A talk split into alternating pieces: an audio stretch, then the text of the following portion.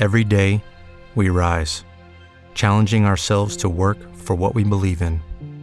At U.S. Border Patrol, protecting our borders is more than a job, it's a calling. Agents answer the call, working together to keep our country and communities safe. If you are ready for a new mission, join U.S. Border Patrol and go beyond. Learn more at cbp.gov/careers. Como nuevo cliente de Western Union, puedes disfrutar de una tarifa de envío de 0 dólares en tu primera transferencia internacional de dinero en línea. Envía dinero a los tuyos en casa de manera rápida, fácil y conveniente. Visita westernunion.com o descarga nuestra app hoy mismo y tu primera tarifa de envío corre por nuestra cuenta. Aplican ganancias por cambio de moneda. No disponible para tarjetas de crédito y envíos a Cuba. Servicios proporcionados por Western Union Financial Services Inc. NMLS 906983 o Western Union International Services LLS NMLS 906985. El día de hoy voy a mostrarte 12 cosas que la Biblia no dice y tú crees que sí. Así que donde estés, acomódate bien y comencemos.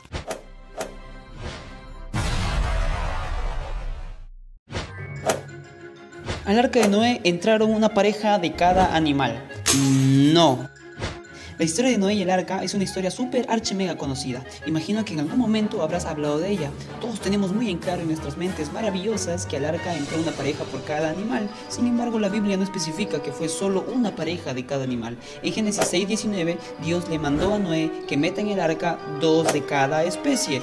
Eso es muy diferente a decir una pareja de cada especie, aunque quizás sí se refería a una pareja. Sin embargo, lee conmigo Génesis 7:2. Ahí dice que no fue solo una pareja de animales animales las que entraron al arca, sino que de los animales limpios o puros, como por ejemplo la vaca, la oveja, la cabra, el venado, entraron siete parejas. ¿Por qué? ¿Por qué? Porque al salir del arca, Noé tenía que realizar sacrificios de agradecimiento a Dios y es ahí donde eran necesarios tener más de una pareja de animales limpios.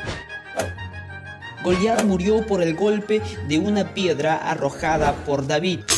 No, la historia de David y Goliat es la historia del pequeño contra el gigante. La Biblia afirma que Goliat medía aproximadamente 3 metros de alto, eso es casi el doble de mi estatura.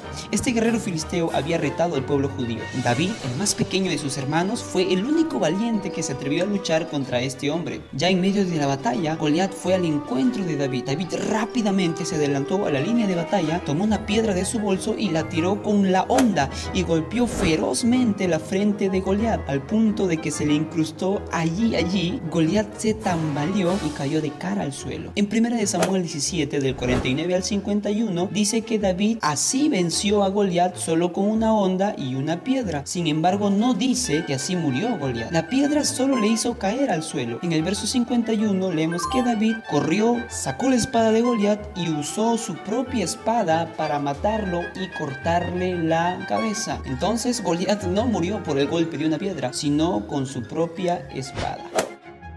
Jonás fue tragado por una ballena. No, Casi todos conocemos la historia de Jonás, el profeta rebelde, aquel hombre que no hizo caso a la palabra de Dios, sino que decidió huir de la presencia de Dios. Al escapar a Tarsis, Dios levantó una gran tormenta para que Jonás recuerde el mandato recibido de ir a predicar a Nínive. Jonás recapacitó al ver la terrible tormenta y los marineros echaron a Jonás al mar. Y aquí está el problema. Muchos creen que Jonás fue tragado por una ballena. Es más, he escuchado a muchas maestras de escuela dominical decir que fue una ballena, algo así como nuestro amigo Willy, pero si lees Jonás, capítulo 1, verso 17, solo se dice que fue un gran pez. Jonás fue tragado por un gran pez y no por una ballena. Los israelitas dieron siete vueltas a Jericó. Mm, no, esa cancioncilla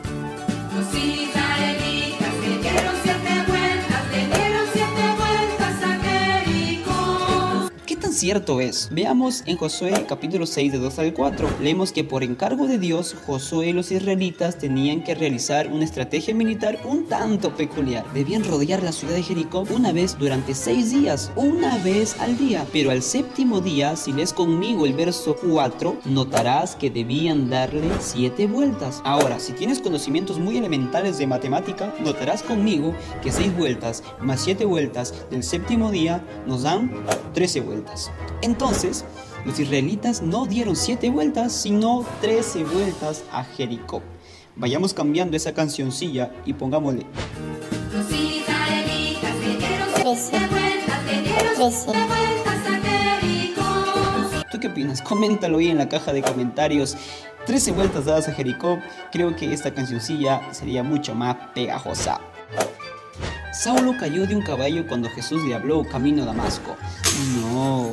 Saulo de Tarso, conocido como Pablo el Apóstol, escritor de más del 60% del Nuevo Testamento, misionero de misioneros y sembrador de iglesias por excelencia, pocos conocemos el pasado oscuro de Saulo, el cual arrastraba a hombres y mujeres cristianos y los echaba a la cárcel. Según Hechos capítulo 8, verso 3, camino a Damasco, a donde iba a perseguir a más cristianos, parece que el hobby favorito del religioso Saulo era perseguir a los cristianos. En ese trayecto a Damasco, Jesús lo encontró. Muchos creemos que Saulo, al ver la luz resplandeciente, cayó de un caballo. Sin embargo, si lees Hechos 9, verso 4, solo dice que Saulo cayó al suelo. No dice que cayó de un caballo. Es más, en el verso 8 dice que los amigos de Saulo le llevaron de la mano a Damasco.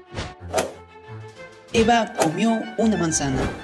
No. ¿Cuántos hemos escuchado acerca del fruto prohibido? Muchas personas creen que el fruto prohibido que se habla en Génesis y el cual comió Eva fue una manzana. Sin embargo, cuando leemos Génesis 3, no encontramos por ningún lado la palabra manzana. En Génesis 2.17, Dios prohíbe a Adán y a su mujer comer del fruto del árbol de la ciencia del bien y del mal, pero no dice que ese fruto es la manzana. Entonces, ¿por qué muchas personas creen que el fruto prohibido fue una manzana? Haciendo mis investigaciones, descubrí que todo se debe a un error de traducción por parte de Jerónimo. En el año 382 después de Cristo, por encargo del Papa Damaso I, Jerónimo tradujo la Biblia al latín. En relación a este pasaje, Jerónimo tradujo la palabra mal con el término latín malum. El problema fue que la palabra malum podía significar tanto un acto negativo como también manzana. Cuando los lectores de la época leyeron la traducción de Jerónimo, relacionaron la palabra malum con la manzana y no con algo malo. Entonces Eva no comió una manzana, sino tan solamente un fruto prohibido. María Magdalena fue una prostituta. No. María Magdalena, esa no es María Magdalena, esa es María la del barrio. Perdón, María Magdalena. En los evangelios se describe a María Magdalena como una discípula de Jesús, una fiel seguidora, un testigo presencial de su muerte en la cruz e incluso testigo de su resurrección. En total son 12 las referencias a María Magdalena encontradas en los evangelios. Solo en Lucas se agrega el detalle de que María, llamada la Magdalena, era la mujer a quien Jesús liberó de siete demonios, pero no se sabe nada más. Tampoco puede afirmarse que haya sido prostituta, como se cree comúnmente. Fue a partir de un mensaje del Papa Gregorio el Grande en el 591 después de Cristo que se llegó a la mala conclusión de que María Magdalena era prostituta. En esta homilia, Gregorio confundió a la pecadora arrepentida de Lucas 7:37, aquella que lavó los pies de Jesús, con María Magdalena de quien Jesús echó siete demonios. Pero realmente la Biblia no dice explícitamente que María Magdalena fue prostituta. Otros confunden a María Magdalena con la mujer adúltera de Juan 8, pero tampoco hay base para aseverar esto. Así que no le hagamos mala fama María Magdalena. Elías subió al cielo en un carro de fuego. No. Les confesaré que también yo creía esto. Elías es uno de los más grandes profetas del Antiguo Testamento, famosísimo por derrotar a 450 profetas de Baal. Elías digno de subir al cielo en un dorado carro de fuego. Mm, no ese carro exactamente, sino en uno de fuego.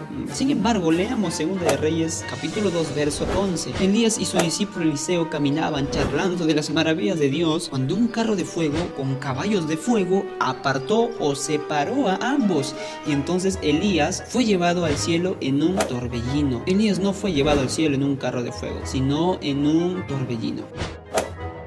Tres reyes magos del oriente llamados Melchor, Gaspar y Baltasar fueron a ver el nacimiento de Jesús. No. Dime si alguna vez no armaste un nacimiento de Jesús en la sala de tu casa. Quizás hasta yo lo hice. Pero eso fue hace mucho tiempo atrás. Dentro de esos nacimientos, los que no deben faltar por ninguna razón son esos tres reyes magos, los cuales deben acompañar a José, María y a Jesús. Muchísimas personas en todo nuestro planeta creen que la Biblia habla de estos tres reyes magos. Juran de que estos tres reyes magos son mencionados en la Biblia. Sin embargo, si leemos Mateo capítulo 2, verso 1, el único pasaje de la Biblia que habla de ellos, notaremos lo siguiente. En ningún lugar se dice que fueron tres reyes magos, solo dice unos magos, tampoco dice que eran reyes. ni mucho menos se dice sus nombres. Traducciones modernas inclusive ya no traducen el término griego con la palabra magos, sino solamente como sabios. Entonces, los tres reyes magos, llamados Melchor, Gaspar y Baltasar, en realidad son descritos en la Biblia tan solo como unos sabios del Oriente, aunque tú no lo creas.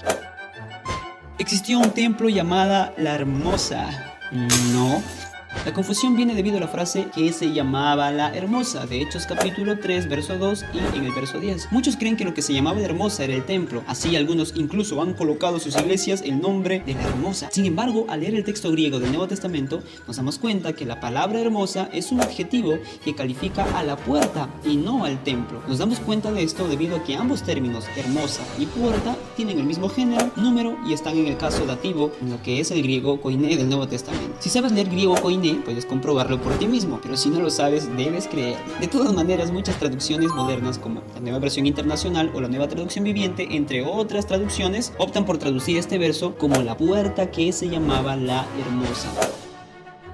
Dios llamó a Samuel tres veces. Su madre Ana entregó a Samuel al servicio de Dios desde edad muy temprana, en agradecimiento por haberle permitido tener un hijo. En cierta ocasión, Samuel tuvo un episodio un tanto peculiar. Dios llamó a Samuel en repetidas ocasiones. La gran mayoría de nosotros creemos que Dios llamó a Samuel solo en tres ocasiones, pero ¿es esto cierto? Veamos. En 1 de Samuel, capítulo 3, verso 4, encontramos el primer llamado. Más adelante, en el verso 6, encontramos el segundo llamado. En el verso 8 encontramos el tercer llamado y en el verso 10 hallamos el cuarto llamado. Entonces, en total, fueron cuatro veces que Dios llamó a Samuel. Noé envió un cuervo para ver si había tierra y el cuervo no regresó jamás. Luego envió una paloma y la paloma preciosa sí regresó. No, cuervos son aves que en muchas culturas son asociadas con la mala suerte e incluso con la muerte. En cambio, las palomas son aves hermosas, ¿no es cierto? Después de 40 días de diluvio, Noé escogió a estas dos aves para ver si había tierra seca en algún lugar.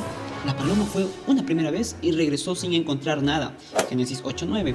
Después de siete días fue enviada nuevamente y volvió con una hoja de olivo en el pico. Después de siete días volvió a enviar la paloma una tercera vez y ¿qué creen? La paloma ya no regresó. En cambio, el cuervo, sí, sí, sí, señores, el cuervo estuvo yendo y volviendo hasta que las aguas se secaron sobre la tierra. Si no me crees, léelo tú mismo en Génesis capítulo 8, verso 7.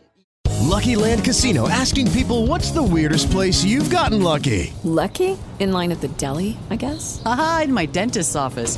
More than once, actually. Do I have to say? Yes, you do. In the car before my kids' PTA meeting. Really? Yes. Excuse me, what's the weirdest place you've gotten lucky? I never win and tell. Well, there you have it. You can get lucky anywhere playing at LuckyLandSlots.com. Play for free right now. Are you feeling lucky? No purchase necessary. Void where prohibited by law. 18 plus. Terms and conditions apply. See website for details.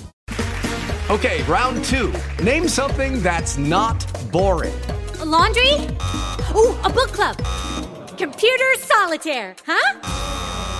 Ah, sorry, we were looking for Chumba Casino. That's right. ChumbaCasino.com has over 100 casino style games. Join today and play for free for your chance to redeem some serious prizes. ChumbaCasino.com. No purchase necessary. Full prohibited by law. 18 plus terms and conditions apply. See website for details.